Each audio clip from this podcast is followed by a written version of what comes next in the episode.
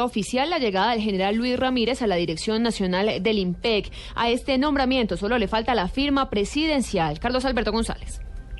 Hola Alexia, así es, buenas tardes. Pues el coronel Ramírez Aragón eh, es el eh, que va a reemplazar en el cargo como director del INTE al coronel Alejandro Murillo, quien eh, estuvo al frente de la institución por algo más de 13 meses largo. El Blue Radio confirmó que este decreto de su nombramiento ya está en el despacho del presidente y el coronel Ramírez Aragón es un hombre destacado dentro de la institución, más de 60 condecoraciones, ocupó cargos como el del comando de la dirección de la Policía Metropolitana de Cartagena, también estuvo al frente de la Dirección Nacional de las Escuelas de la Policía. El coronel Ramírez Aragón llega a la dirección del INTEC en medio de este chicharrón que le montó la guardia del eh, sindicato del INTEC que exige, está protestando desde hace algo más ya de 80 días, exigiendo mejoras en sus salarios, también rechazando el hacinamiento y también exigiendo algunos ajustes dentro de la institución. Carlos Alberto González, Blue Radio.